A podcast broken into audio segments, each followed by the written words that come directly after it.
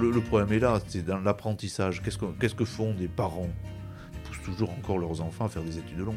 On préfère que son enfant soit médecin, avocat, politique ou juge, plutôt que plombier, artisan et, et faïencier. C'est par méconnaissance très souvent. Et ensuite, parce qu'en France, on a ce réflexe culturel. Ce sont les métiers intellectuels qui, seraient les métiers nobles. Et les métiers manuels seraient des métiers dévalués. C'est un taux et je crois que ça change. Bonjour, je suis Gabrielle, fondatrice de l'association De l'or dans les mains, consacrée à la transmission des savoir-faire et à l'impérieuse nécessité de transformer le narratif autour des métiers manuels. Dans ce nouveau format du podcast, nous partons à la rencontre des acteurs des savoir-faire celles et ceux qui justement, aux côtés de nos artisans, de nos entrepreneurs, de nos producteurs, font bouger les lignes et contribuent à bouleverser l'imaginaire autour des métiers manuels.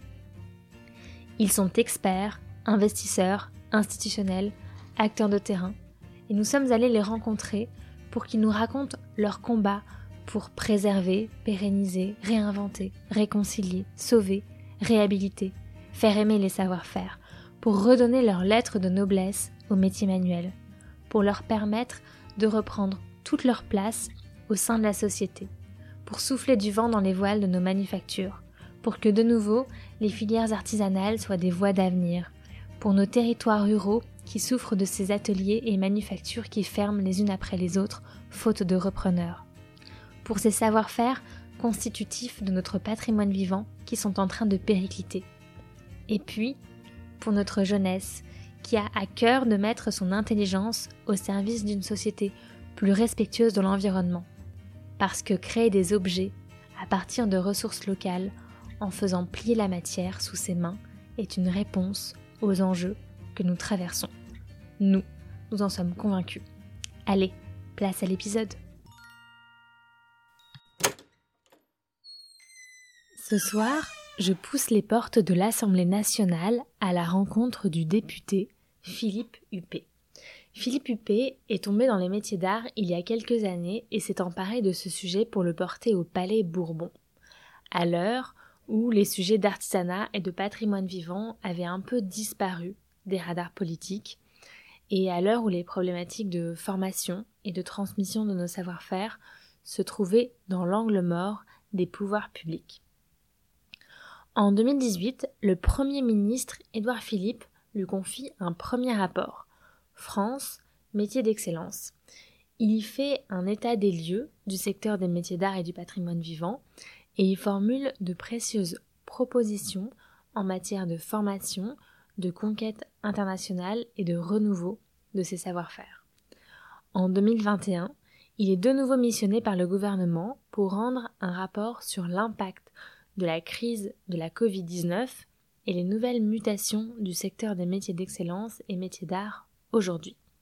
Je suis très heureuse de poser mon micro à l'Assemblée nationale pour parler avec lui de l'avenir de ces métiers. Bonjour monsieur le député. Bonjour. Alors avant de parler de votre travail et de toutes les actions que vous menez de front au service de nos artisans, j'aimerais beaucoup que vous me racontiez comment est-ce que vous êtes tombé dans le monde de l'artisanat.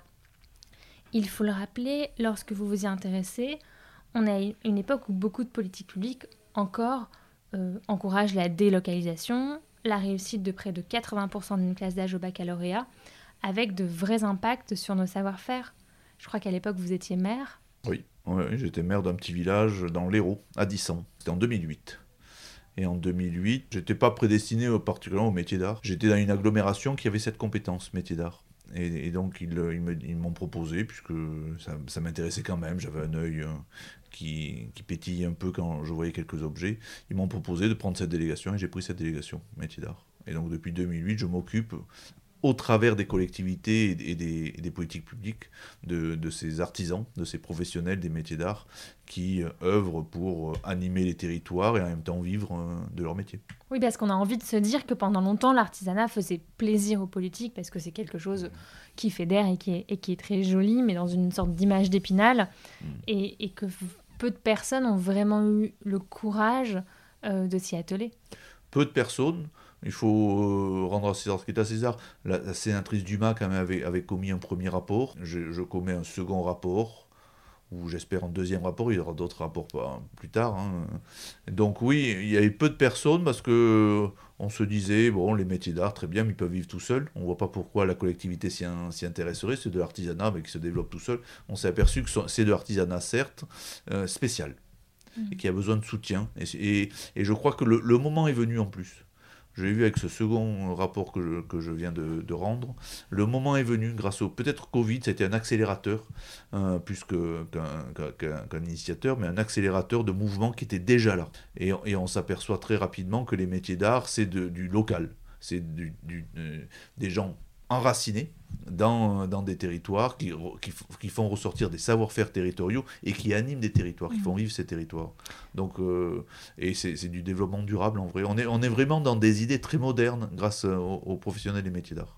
Oui, vous parlez d'enracinement. C'est vrai que l'ancrage territorial des, des, artisans, de l'artisanat, euh, est très important. On l'a un peu oublié, euh, nous, chez Delors dans les mains, quand on a fait notre tour de France des manufactures artisanales on s'est rendu compte que ces manufactures, elles n'étaient jamais là par hasard, mais c'est parce qu'il y avait des ressources locales. Bien sûr.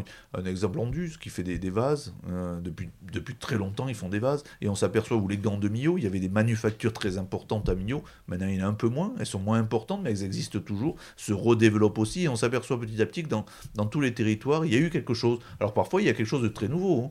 Montaulieu, c'est le, village du livre, où donc il y a de la reliure aussi. Donc on, rejoint des, savoirs, euh, des savoirs de la main. Euh, c'est un village du livre qui, a maintenant 30 ans, mais à chaque fois, ce sont des politiques à long terme qui se développent. C'est pas en, un claquement de doigts qu'on développe un territoire, c'est petit à petit. Soit on, s'appuie sur une, une, histoire, Saint-Quentin la poterie, ça le porte, porte, dans son nom la poterie, donc il y, a des, il y, a des, potiers depuis toujours. Soit on crée une nouvelle histoire et un nouveau démarrage commence dans un territoire. C'est très important l'enracinement, mais ce qui est très important aussi, c'est d'aérer les racines. Et la temporalité, bien sûr. Et la temporalité qui est, comme vous le dites, assez longue et en fait euh, un petit peu en décalage avec la temporalité politique. Pas que politique, même de la société, tout simplement. Euh, pas la peine d'être politique pour zapper euh, devant sa télé ou le lendemain être intéressé par un autre sujet. Donc notre société est très consommatrice de sujets, d'événements, de, de sensationnels, alors que les métiers d'art, c'est vraiment exactement le contraire. C'est du temps long, du slomade, pour, pour reprendre ce, ce terme. c'est un temps long, le savoir-faire un exemple pour simplement je l'avais vu à Baccarat, c'était très impressionnant. Pour simplement prendre la bonne quantité de cristal en fusion pour faire un verre, on met à peu près entre 15 et 20 ans. Pour avoir ce, geste de la main, c'est simplement ce poignet qui tourne. Donc on prend la bonne quantité juste pour faire un, un, verre en cristal, il faut entre 15 et 20 ans. Pendant 15 et 20 ans, vous allez faire ce geste pour ensuite bien doser, avoir le bon dosage. Donc vous avez bien compris qu'on est dans du temps long et on ne l'apprend pas un coup de main. Dans votre premier rapport, vous parlez de métier d'art, métier d'excellence. Vous faites une distinction entre les deux? Euh, non, pour moi, les métiers d'art font partie des métiers d'excellence. Et les métiers du patrimoine sont des métiers, d'art Oui, bien sûr. Oui. Hum. Euh, la restauration du patrimoine est, fait partie des métiers d'art. Et ce sont des métiers d'excellence. Mais métier d'excellence, c'est dans, dans c'était métier d'art, métier d'excellence. Ce qui est important dans le mot excellence, c'était cette volonté de, de toujours apprendre, pour être pas le meilleur par rapport aux autres, mais le meilleur dans son savoir-faire. Avoir le meilleur savoir-faire possible pour pouvoir produire le meilleur objet possible que l'on proposera ensuite euh, au client, à la vente ou à l'offre. C'est dans ce sens où, je prône l'excellence. C'est pas un esprit de compétition, c'est un, esprit interne, c'est une, philosophie, de vie personnelle en vrai. Viser toujours à, maîtriser à la perfection son savoir-faire et sa créativité pour produire un objet d'excellence, c'est-à-dire rare. Et dans l'excellence, je trouve qu'il y a aussi la résilience, parce qu'en fait, aujourd'hui, toutes les maisons, alors je pense souvent, surtout aux manufactures bicentenaires, mais mm. si elles sont encore là, c'est qu'elles ont vraiment eu cette capacité de, se réinventer et d'innover. Pour les meilleurs, oui. On revient sur l'excellence. Euh, cette résilience, certes, mais pour les meilleurs, elles sont toujours là. Celles qui n'ont pas pu passer le cap ont disparu. Donc celles, qui restent, oui, elles, ont su euh, s'adapter. C'est ce que je vous disais, le savoir-faire, toujours avoir le meilleur savoir-faire, donc toujours le, maintenir, parce qu'un savoir-faire du, Moyen-Âge, n'est plus vraiment le même à l'heure actuelle, même pour un objet identique, et, en même temps cette créativité s'adapter aussi au monde qui change. C'est pour ça que tout à l'heure je vous parlais de l'enracinement, il est très important, mais il est aussi très important d'aérer les racines. Donc il faut être enraciné, mais parfois il faut un peu secouer l'arbre et le, sortir un, tout petit peu, aérer ses racines et les replonger ensuite dans, un terreau fertile. C'est très important car autrement, si on parle que d'enracinement pur et dur, on arrive sur un étouffement de l'arbre et l'arbre meurt. Oui, d'aller voir ce qui se fait ailleurs d'ailleurs. Et, revenir sur un apprentissage ailleurs, savoir partir de chez soi pour ensuite revenir meilleur. Ça sert à rien de vouloir à tout prix rester chez soi si on va pas voir ce qui se passe ailleurs. Et ensuite, on peut revenir dans son territoire. Mais on, revient avec, avec un enrichissement personnel qui permettra d'enrichir ensuite le territoire. En fait, il faut un Erasmus des métiers d'art. Ah oui, ça j'en suis persuadé. oui, oui. Mais il faut le, compagnonnage, c'est un peu ça. Hein. Bien sûr. on est déjà un peu dans l'Erasmus des métiers d'art et le compagnonnage, mais il serait bien qu'on le développe. Et un Erasmus, ce serait très bien. Ce serait très bien. C'est une idée à porter. Aujourd'hui, vous venez de rendre un rapport, enfin demain, vous rendez euh, un rapport sur l'impact du Covid sur le secteur. Quelles sont les grandes tendances de votre état des lieux? Alors, La grande tendance, c'est que le Covid a été un révélateur. Et, euh, et par contre, a nuit à beaucoup euh, de, de secteurs. Il y a été un révélateur dans le sens où il y avait déjà des évolutions que l'on voyait moins. Il fallait vraiment bien regarder de très près pour voir ces évolutions au sein des, savoir-faire. C'est quoi ces évolutions? L'évolution, c'était le, le par exemple. Cette évolution, c'est ce temps long que l'on accepte. L'évolution, c'était de dire, ben, peut-être que mon enfant n'est pas fait pour faire des études longues, mais il peut être le meilleur, et c'est là où on revient sur cette notion d'excellence, avec dans un savoir-faire. Et donc j'accepte que mon enfant aille faire des études euh, qui, sont plus proches de la main et du savoir de la main, plutôt que, des études qui l'amèneront sur des carrières plus générales. On, le sentait un peu, mais il fallait un peu forcer quand même le trait, mais on le sentait un peu. Maintenant, depuis le Covid, on, sent bien qu'il euh, y a un accélérateur à ce niveau les gens comprennent que l'on peut très bien faire partie des meilleurs sans avoir fait des, études très longues de 10-15 ans après le bac. On peut très bien euh, s'engager sur une voie professionnelle et à la fin réussir sa vie, réussir autour de soi, euh, son, milieu familial et en même temps être le meilleur, celui qu'on va aller rechercher. Et c'est ça qui est important. Non pas pour euh, aller le rechercher, mais on va le rechercher parce qu'il y a quelque chose à dire, quelque chose à nous transmettre. On, a oublié tous ces liens, liens qui sont en train de se recréer. Le Covid aussi a montré euh, quelques faiblesses, notamment euh, quand on a fermé tous les salons. Je vais vous donner un exemple pour les, les centonniers en France. Les centonniers vendent à peu près 80% de leur, leur production à Noël. Et bien sûr, quand les salons ont tous été fermés, ça a posé un réel problème parce que s'ils n'arrivaient pas à vendre leurs santons, mais ils ne vendent, vendent, pas à Pâques, hein, les santons. Donc, vous voyez, et donc on s'est aperçu que les, les salons sont importants pour les métiers d'art. Euh, L'Internet est important, on l'a développé à ce moment-là, et beaucoup se sont mis sur les réseaux sociaux, ont essayé de compenser ces fermetures, mais ça ne suffit pas. Hein, dans, les savoir-faire, en vrai, ce qu'aime le client ou tout simplement le passant, c'est de voir ces savoir-faire, de les comprendre, de pouvoir discuter. Il y a ce lien humain qui est nécessaire. Et donc ce rapport qui vous a été confié par le, gouvernement, comment est-ce que vous avez procédé? Est-ce que vous avez arpenté le territoire, euh, la France, pour pouvoir ah aller euh, auditionner euh, des artisans, des artisanes Comment est-ce que vous les avez choisis? Mais souvent, ils savaient que je faisais ce rapport, donc ils se proposaient. J'ai eu beaucoup de gens qui se sont proposés. Ah, tiens, on aimerait bien dire ce que l'on pense. Vous avez ce rapport, est-ce que vous pouvez nous, nous auditionner Tout simplement? J'en ai eu beaucoup. J'étais très étonné de ça. Après, bien sûr, on choisit les, les, ce que j'appellerais les institutionnels. Donc tous les présidents d'associations, euh, de, syndicats ou autres qui ont un rapport avec ces savoir-faire, je les ai auditionnés. Ça c'est normal, ce sont les institutionnels. Et ensuite, j'ai pris un peu mon baluchon, mon bâton de, pèlerin, et je suis allé dans tous les départements. Alors l'avantage, comme je vous disais, je suis président de Ville et Métiers d'Art, et donc je connais beaucoup de collectivités.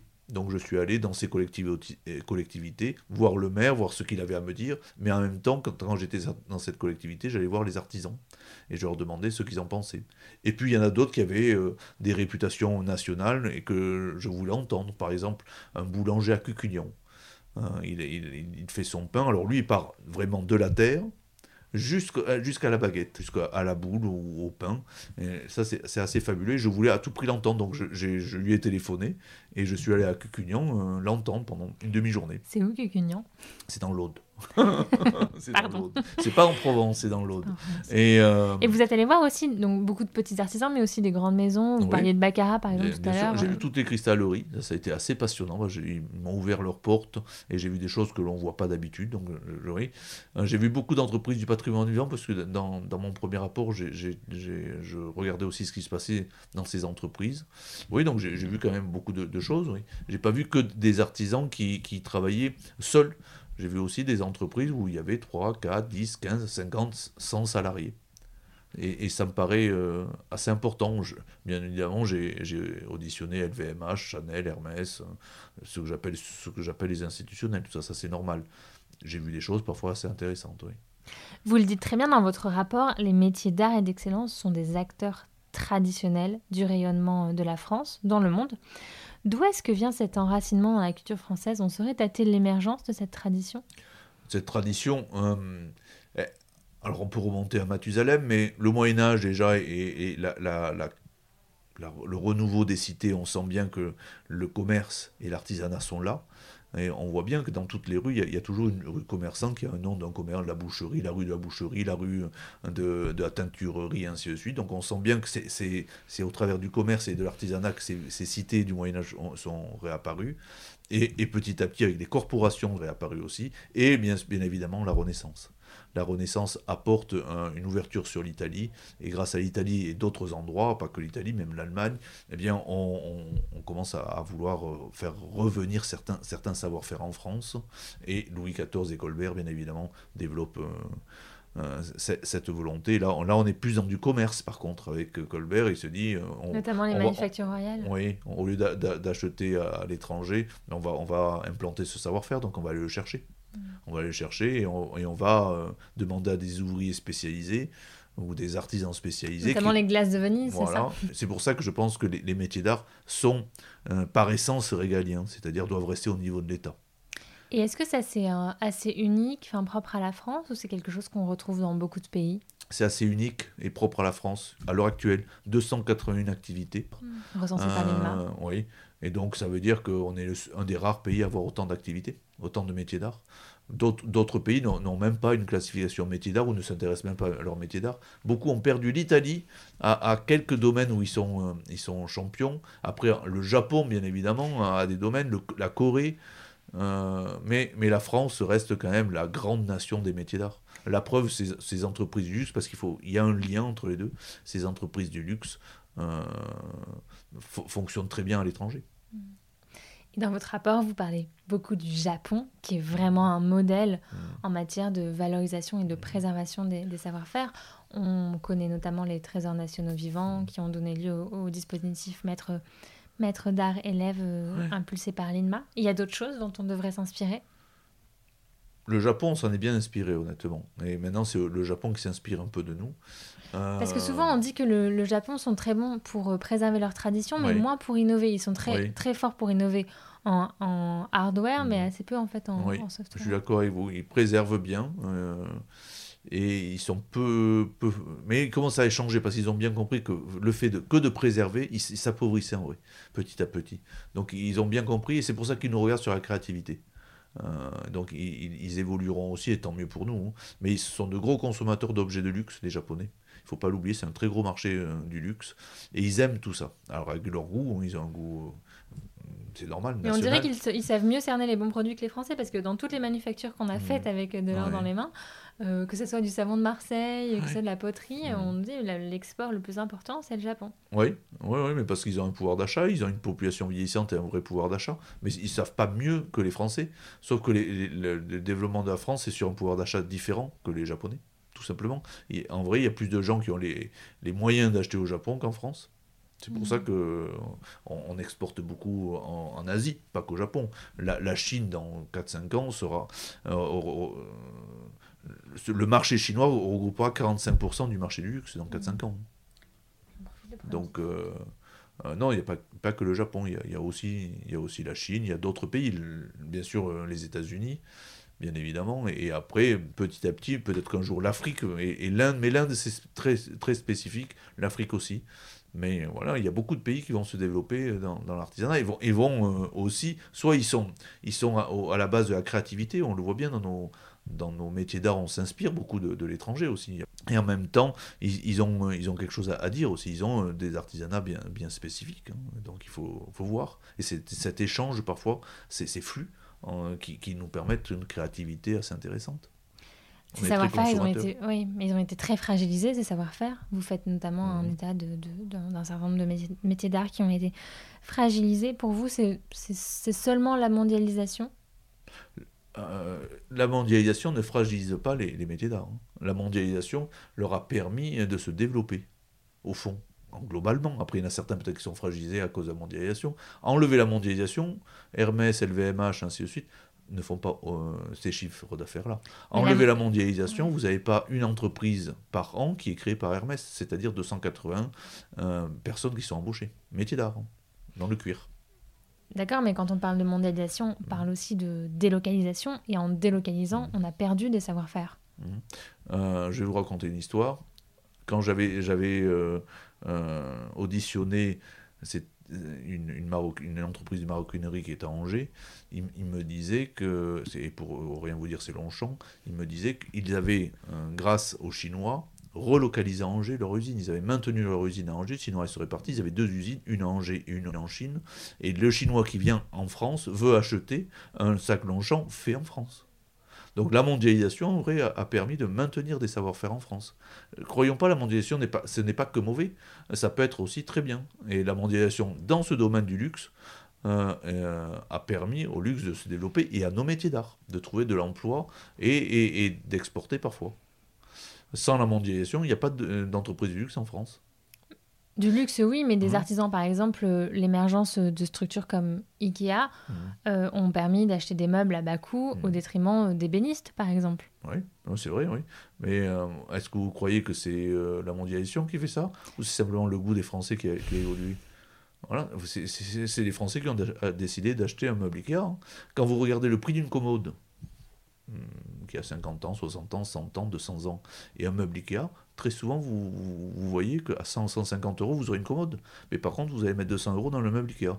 Donc je crois que c'est le goût aussi des Français qui a, qui a évolué, l'œil des Français qui a changé, bien sûr le porte-monnaie qui a changé, mais euh, c'est aussi une volonté d'acheter du meuble Ikea. Mm. Il suffit d'aller chiner chez les brocanteurs et vous trouverez des, des, des, meubles qui coûtent pas cher et en plus qui ont une valeur. Alors que Ikea, quand vous l'avez acheté, ça n'a plus de valeur. Et on, dit que, enfin, en fait, si on devait dater depuis les années 70 les différentes étapes de reconnaissance et de protection de nos savoir-faire, il y en a plusieurs. Quelles seraient-elles? Depuis les années 70, c'est surtout Giscard d'Estaing qui avait lancé une, grande, une grande enquête hein, là-dessus. Euh, il y avait eu quelques rapports qui avaient été, euh, qui avaient été euh, proposés et la création de, de des ancêtres de l'INMA, de l'Institut national des métiers d'art donc par la CEMA, ainsi de suite. Bon, je, vous évite, je vais vous éviter cette historique, mais voilà une première création. Donc une, dans les années 60, on commence à regarder les métiers d'art différemment et les, savoir-faire différemment, les, métiers en vrai de la main euh, différemment. Il faut attendre un peu plus longtemps quand même. Il faut attendre des années. Euh, honnêtement, même dans les années 80, on poussait les enfants. Le, problème est là, c'est dans l'apprentissage. Qu'est-ce qu'est-ce que font des parents poussent toujours encore leurs enfants à faire des études longues. On préfère que son enfant soit médecin, avocat, politique euh, ou juge, plutôt que plombier, artisan euh, et, euh, faïencier. C'est par méconnaissance très souvent, et ensuite parce qu'en France, on a cette encore, ça passe, mais encore, cette, ce réflexe culturel. Euh, sont les métiers intellectuels qui, qui, seraient les métiers nobles. Et les métiers manuels seraient des métiers dévalués. C'est un taux et je crois que ça change. Je crois que ça change. C'est long. C'est très long pour que ça change. Comme toute culture, c'est toujours long d'inverser une culture. Euh, ça fait tellement longtemps que l'on dit à nos enfants, euh, de génération en génération, il faut que tu fasses des études, qu'il est dur de, leur dire maintenant, il faut que tu fasses des études, mais des études différentes. On leur dit pas, et, et surtout pas, on leur dit, il faut surtout pas leur dire, fais pas d'études. Il faut leur dire, fais des études, mais différemment vers le savoir-faire, vers des savoir-faire, acquérir un savoir-faire. Et est-ce que vous pensez qu'il y a un moment donné, euh, historiquement, où on a, euh, on a créé une scission entre les métiers manuels et les métiers intellectuels? Ou est-ce qu'en fait c'est propre à notre culture? C'est propre à notre culture. Euh, regardez, la noblesse ne devait pas travailler. Hmm.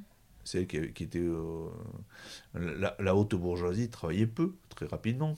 En vrai, on était sur des, des, des, des, des collectivités de rente. Et on, est toujours un peu sur cette idée, c'est que le travail est, est avilissant.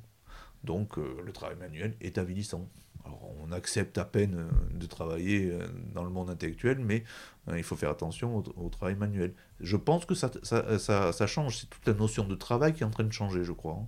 On le voit par, il y a de plus en plus de reconvertis dans les métiers d'art et dans, et dans l'artisanat en général. Beaucoup de reconvertis, donc des jeunes gens qui ne sont pas si jeunes que ça, très souvent, ils ont 35-40 ans, qui ont fait des études, qui ont été cadres dans des boîtes, des boîtes ou, autres, et qui à un moment, à 35-40 ans, en, ont assez et passent le pas. Et, font, un CAP en un an, euh, font, quelques études rapidement euh, pour euh, détenir un savoir-faire. Et petit à petit, vont, vont, vont s'entraîner, vont devenir petit à petit meilleurs dans, dans la détention de ce savoir-faire et la maîtrise de ce savoir-faire.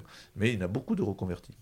Vous pensez qu'à un moment dans notre société, ce sera aussi prestigieux de faire euh, Polytechnique euh, que de, choisir de devenir. Euh, il faut une grande école métier d'art. Et ce sera aussi prestigieux, oui. Mais il faut une grande école métier d'art. Et je pense qu'on a les moyens. Hein.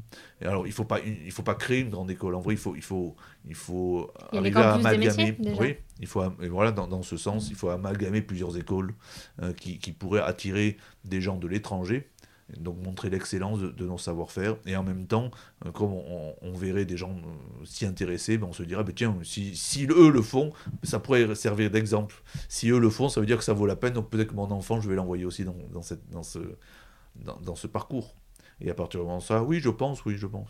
Si, si on, montre le bon côté des métiers d'art, je pense que ça peut changer. Et, c'est le moment en plus. Notre mm. société est en train de changer et je crois qu'elle est porteuse de, certaines valeurs. Dans votre premier rapport, vous, avez 22 propositions et en particulier des propositions en matière de formation et de transmission. Euh, on est en train de faire face à l'extinction d'un certain nombre de, de savoir-faire. On a une liste de ces métiers en péril? Il y a, les, métiers à petit flux et les métiers qui sont en train de disparaître, mais il n'y en a pas tant que ça qui disparaissent. ce qui est important, c'est de maintenir le savoir-faire. Euh, à partir du moment où on a maintenu le savoir-faire, un jour, ils, peuvent renaître. Je vous donne un exemple, la plumasserie. La plumasserie, au début du siècle, il y avait 5000, 6000 personnes qui travaillaient dans la plume. Euh, maintenant, ils sont 5. Mais à un moment, ils ont, ça a failli disparaître. Et petit à petit, la plumasserie est en train de réapparaître différemment. Alors, certes, il y a les, grandes maisons, euh, le Lido, ainsi de suite, qui ont besoin de beaucoup de plumes et de costumes en plumes. Mais aussi, il y a des bijoutiers euh, qui, qui, prennent la plume, qui prennent des plumes pour faire créer des bijoux. Il y a aussi euh, ben, des plumes acier. il y en a quelques-uns à Paris qui font des, meubles en plumes, qui, font des décorations de maisons en plumes, ainsi de suite. Donc, vous voyez, c'était un métier qui, allait disparaître. Il y avait 5-6 000 personnes dans la plumasserie au début du siècle. Maintenant, il n'y a plus, personne, il y en a 5. Mais c'est en train de renaître. Mmh. C'est en train de Donc, il faut, il faut arriver à garder euh, très précieusement ses savoir-faire, et à un moment, ça peut repartir. Donc il faut faire très attention à ça. ça c'est, je pense pas qu'il y ait des métiers qui disparaissent. Il y a des savoir-faire qui, qui, euh, qui, sont périmés parfois, mais si on les garde un peu, ben dans 20 ans, donc ils nous paraissent périmés maintenant. mais il faut quand même qu'il y ait encore des personnes qui puissent transmettre. le numérique peut nous aider.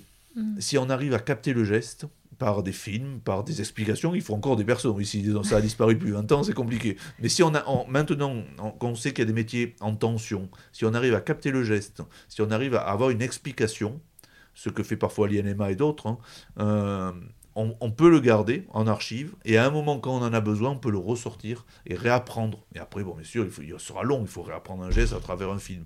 Mais euh, on peut y arriver, on peut y parvenir. Puis parfois, ce métier qui a disparu en France euh, et dans d'autres pays. Mm. Je pense aux chaussures. L'Italie est très, forte sur les chaussures. On a perdu presque tout mon savoir-faire sur les chaussures. L'Italie a gardé ses savoir-faire. En Italie, on sait encore coudre certaines chaussures, ainsi de suite, alors que nous, c'est plus rare maintenant. On sent, vous l'avez dit, après la pandémie, qu'il y a vraiment un renouveau, mais pour que ça tienne, il faut vraiment structurer cette revalorisation. Et donc ça passe par la formation, mais également la revalorisation financière de ces métiers. Oui. Euh, ça passe surtout par une, éducation de, des Français. Ça passe surtout par la, volonté de, de, créer une vraie culture du savoir-faire. Mm. Donc à la Elle fois du côté des consommateurs Oui. et, Oui. et, et des- et de ces métiers. Et de ces métiers, mais encore les artisans, on les a. Donc euh, ils, ils- ils sont là, donc ils sont prêts à, à vendre et à produire, ça c'est pas le problème. Mais il faut que le consommateur accepte euh, de, de payer un peu plus cher, parce que ce sera toujours un peu plus cher, c'est fait en France, ainsi de suite, ce sera toujours un peu plus cher, mais en même temps ce sera plus solide, ce sera plus euh, dans, le, dans développement durable, Ouais. euh, et ça c'est très important.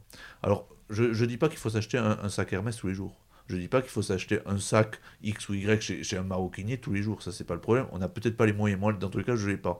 Mais on peut ça- s'en offrir un chaque 2-3 ans, ainsi de suite. Et, et donc à la fin on s'apercevra que ce sac je vais le garder toute une vie. Et puis plutôt bon, quand on parle d'artisanat, il n'y a pas que des maisons de luxe. Non, non, non, c'est pour ça que j'ai dit un sac Hermès, Ouais. mais il y en a d'autres sacs. Euh, et, mais on va le garder toute une vie. Et vous pensez que ça, ça peut répondre à la précarité? Des artisans Parce que c'est quand même Bien quelque sûr. chose qui nous disent beaucoup. Oui, il y a une précarité, mais parce qu'il n'y a, il y a pas les, les- les acheteurs, parce qu'il n'y a pas le pouvoir d'achat en face. Euh, si, si chacun euh, faisait un petit effort, au lieu, au lieu, je vais vous donner un exemple, au lieu d'acheter un, un poulet à, à 5 euros dans un supermarché, déjà cuit, si on, on se disait un poulet à 5 euros déjà cuit, ce n'est pas possible. Ça veut dire qu'il y a quelqu'un qui perd, et on s'apercevrait très rapidement que c'est l'agriculteur qui y perd.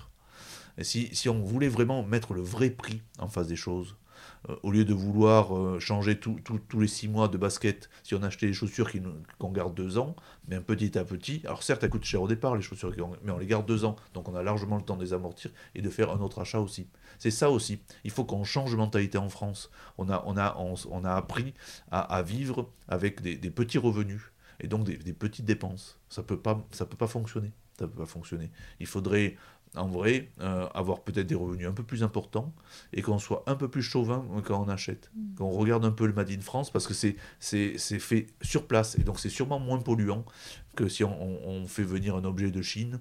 Tout est toujours trop cher quand vous regardez. Un t-shirt à, à 3 euros, ça n'existe pas en France. Mais ça existe nulle part. Ça veut dire qu'à un moment, on ne paie pas la personne. Ça veut dire qu'on va dans des pays à bas coût où, où on, laisse, on laisse nos ordures en vrai. Donc ça, il faut arrêter. C'est pour ça que je suis assez favorable aux taxes bas carbone, ainsi de suite, qu'on rééquilibre le, le marché mondial. Je suis pour le marché mondial, mais il faut le rééquilibrer.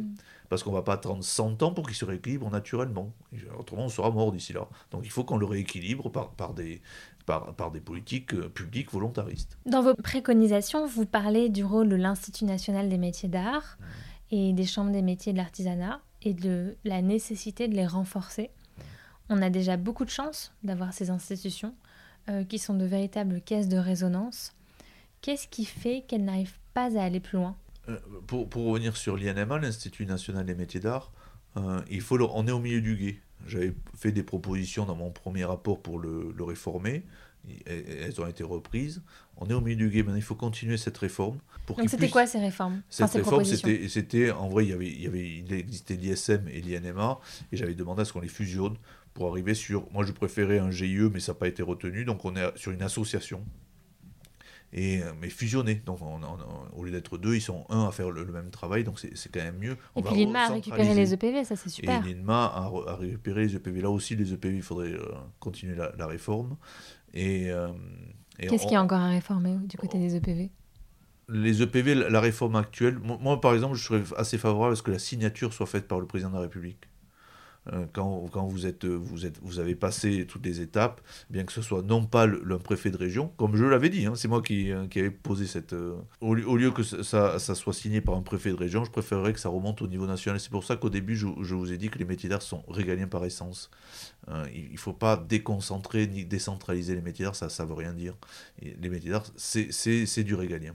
On le, on le voit dans l'histoire, avec Colbert, euh, Louis XIV, et il faut que ça reste, reste dans, ce, dans ce sens.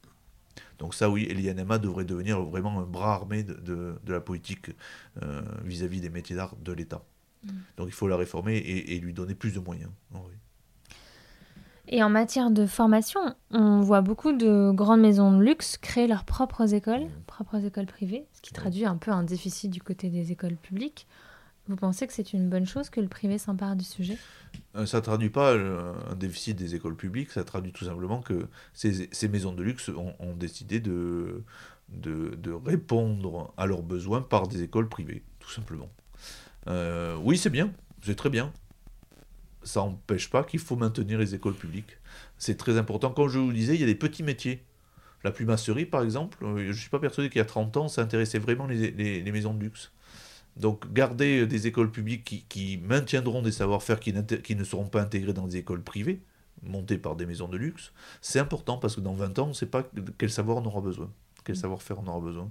Donc maintenant, on ne peut pas se reposer sur les, les, les écoles des maisons de luxe euh, pour former euh, les, les artisans d'art exclusivement. Je dis, après, c'est très bien que ça se fasse, mais on ne peut pas leur confier la politique nationale. Donc, c'est quoi vos vos propositions en matière de formation, s'il fallait en retenir euh, cinq Cinq, ah oui. Euh, une première, c'est euh, accentuer la formation continue. Ça, c'est le plus important. Il y a une formation initiale qui est de, bonne qualité, mais la formation continue, on le voit avec ces, ces, reconvertis, est de plus en plus importante. Ça, c'est très important. une, une, autre, une autre proposition, c'est aussi de créer un conglomérat d'écoles, parce qu'on a de très bonnes écoles. Hein, d'artisanat d'art en France. Donc ne pas, pas la peine qu'on crée une nouvelle école, il suffit d'arriver sur ce conglomérat qui permettrait de rayonner dans le monde entier. Donc on, essayer d'attirer les étrangers en France pour qu'ils se forment en France, pour qu'on les forme à, notre goût, ainsi de suite. Et ainsi ça permettra à la France d'avoir un soft power aussi, hein, de développer un, vrai, un vrai pouvoir euh, euh, à, ce niveau. Ça c'est une seconde proposition et en même temps faire confiance aussi aux entreprises pour former les, euh, les artisans d'art, c'est-à-dire il devrait y avoir un tronc commun, par exemple la comptabilité, par exemple la culture générale, ainsi de suite, pour être euh, étudié dans, dans, un, lycée-collège professionnel, mais en même temps tout le savoir-faire, hein, tout, tout le, le, geste, tout le savoir-faire manuel pour être appris auprès d'un maître de stage, le développer réellement. Hein, cette association euh, euh, privée-publique est, très importante, il me semble. Euh, ça permet et donc aider automatiquement l'entreprise. Hein. ça veut dire, parce que l'entreprise n'a pas toujours les moyens, hein, et, notamment dans les métiers d'art, ils n'ont pas toujours les moyens de former, donc les aider financièrement à un moment, avec un soutien, les aider. permettre aussi aux maîtres d'art, pour l'instant ils peuvent former un seul élève, ce serait bien qu'ils puissent en former plusieurs mmh. dans leur carrière. Euh, donc on doit être à 4, 4 propositions, et la cinquième, je la cherche, je la trouverai, ne vous inquiétez pas, je vous la donne dès que je l'ai. Est-ce que pendant vos auditions pour le rapport, il y a des, il y a des paroles d'artisans et d'artisanes qui vous ont particulièrement marqué? Honnêtement, j'entends tellement de paroles qu'il n'y en a pas une qui me marque plus que d'autres. Est-ce qu'il y a un savoir-faire que vous avez découvert qui vous a marqué Non, ils sont ébloui Non, honnêtement, je les aime tous. Donc, euh, presque. Dès qu'on touche à un savoir-faire, à une créativité, à un savoir-faire particulier et à, un goût de l'artisan de faire passer quelque chose, c'est à chaque fois euh, sensationnel. Il y, a, il y a certains savoir-faire que je ne regardais pas. Par exemple, la dentelle, je ne regardais pas. Bon, ça, ça m'intéressait pas réellement, la dentelle. Et dernièrement, je, suis allé dans une ville et j'ai découvert un petit musée de la dentelle et ils m'ont expliqué ce que c'était que cette dentelle du 16e, 17 18e siècle. Et je suis ressorti ébahi par la dentelle. Donc maintenant, vous voyez, je vais à Brioude et je vais au Puy bientôt voir, les dentelières. Parce que, et, à Magalas, dans un de mes petits villages, je, suis allé voir les dentelières parce que euh, c'est pas aussi. Euh, moi, je, alors, excusez-moi le terme, mais je voyais un peu poussiéreux la dentelle. Pour moi, bon, c'est bien gentil la dentelle, mais bon, alors que c'est quelque chose de très beau. Alors, j'avais vu avec euh, les, les, la dentelle à Calais, mais c'était autre chose avec des machines. Alors là, c'est de la dentelle euh, euh, différente. Et, c'est quelque chose de très beau et de très fin. Donc oui, ça oui. Autant parfois, j'ai eu parfois des, des, des, a priori sur certains métiers. Quand je les ai découverts, je me suis dit que c'était fabuleux. Donc ça mmh. m'a changé complètement. Mais après, un métier que j'aime particulièrement, non tous sont, sont, quand j'avais vu euh, les, cristalleries, je, je j'étais ressorti ébahi aussi de, ces gestes, de ces gens qui se, qui se vouent. C'est une vraie, une vraie vocation qui se voue à, à, ces, à ces métiers, à ces gestes, à ces savoir-faire pendant toute leur vie. Mmh, C'était impressionnant, oui. Bon, et on est d'accord que ces savoir-faire, il faut les faire rentrer dans les écoles le plus tôt possible. Ah, bien sûr, oui. Ça, oui. oui. Ça, c'est aussi, mais voilà, si, euh, La dernière ma, cinquième, ma cinquième c'est vrai ça. C'est de créer cette culture métier d'art et on commence par les enfants. Il faut les faire rentrer, mais pas seulement une journée, on, va se balader. Parce qu'une journée, ça, ça, permet aux professeurs d'aller se balader, de voir un peu ce qui se passe, mais de se balader, et aux enfants de se promener. Non, euh, il y, a la Fondation Hermès qui le fait sur, sur toute l'année, c'est très intéressant. 12 heures de formation. Et ça, c'est très très intéressant, et surtout, euh, l'enfant fait quelque chose de ses propres mains. Donc c'est ça aussi euh, l'initiation. C'est une vraie initiation au métier d'art, et il faudrait qu'on le pousse un peu plus. Et ça, oui. Il faudrait que tous les élèves de France et de Navarre aient une formation de 12 heures euh, pour favoriser juste une qu'on- lampe en cuir on recrée ou- un, un- un cours. Alors, je- à mon De- époque, on, avait, on appelait ça l'EMT. Très souvent, il y a une méconnaissance, Mm. pas de tous les enseignants, mais de certains. Il y a une méconnaissance, donc une mauvaise orientation, peut-être par méconnaissance, c'est pas par méchanceté, c'est par méconnaissance. Alors que là, si on, on pouvait euh, les initier, c'est quelque chose de fabuleux. Et parfois, très souvent, ils sont demandeurs. Ils pourraient mieux, mieux euh, orienter les élèves. Et, surtout, il y a une chose à retenir les métiers d'art, mais, la vie en général, demande à tout le monde d'être le meilleur. Euh, les agriculteurs, on a besoin d'agriculteurs formés et de très bonne qualité maintenant pour avoir une, agriculture du 21e siècle. L'artisanat, c'est la même chose.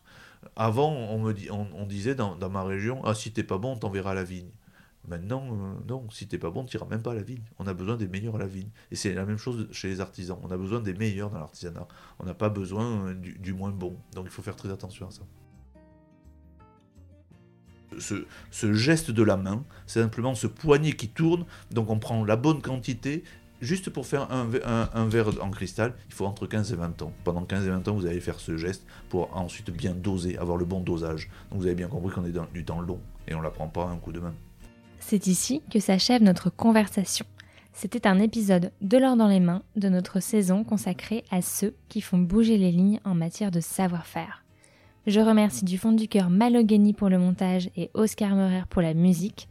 L'association De l'or dans les mains a pour mission de soutenir la transmission des savoir-faire et changer le regard sur nos métiers manuels. Vous pouvez nous suivre sur Instagram, sur Facebook et sur LinkedIn et sur notre site internet delordanslesmains.com.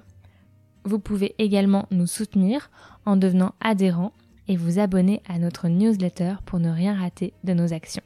À bientôt!